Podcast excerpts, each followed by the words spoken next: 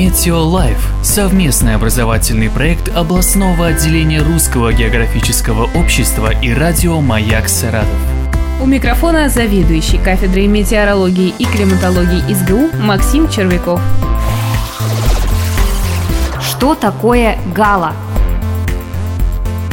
Но мы привыкли всегда наблюдать различные атмосферные явления, которые происходят у нас на глазах. Это может быть образование различных облаков, это могут быть усиление ветра, появление шкваловых линий и так далее. Но среди всех этих часто встречающихся явлений могут наблюдаться абсолютно уникальные оптические явления, которые можно наблюдать во время различных процессов, которые происходят в атмосфере. Наиболее ярким и наиболее впечатляющим является, конечно же, явление гало, которое формируется вокруг Солнца Солнца или вокруг Луны во время наблюдения в атмосфере очень тонких перистых облаков. Как правило, гала может формироваться в очень низких э, температурах, минус 60, минус 70 градусов. Такие условия, конечно же, могут наблюдаться только в верхних слоях атмосферы. В этих слоях атмосферы находятся перистые облака, которые состоят из кристалликов определенной формы, которые ориентируются в пространстве таким образом, что происходит преломление их и рассеяние этих лучей визуально Визуально наблюдатель, находясь на поверхности Земли,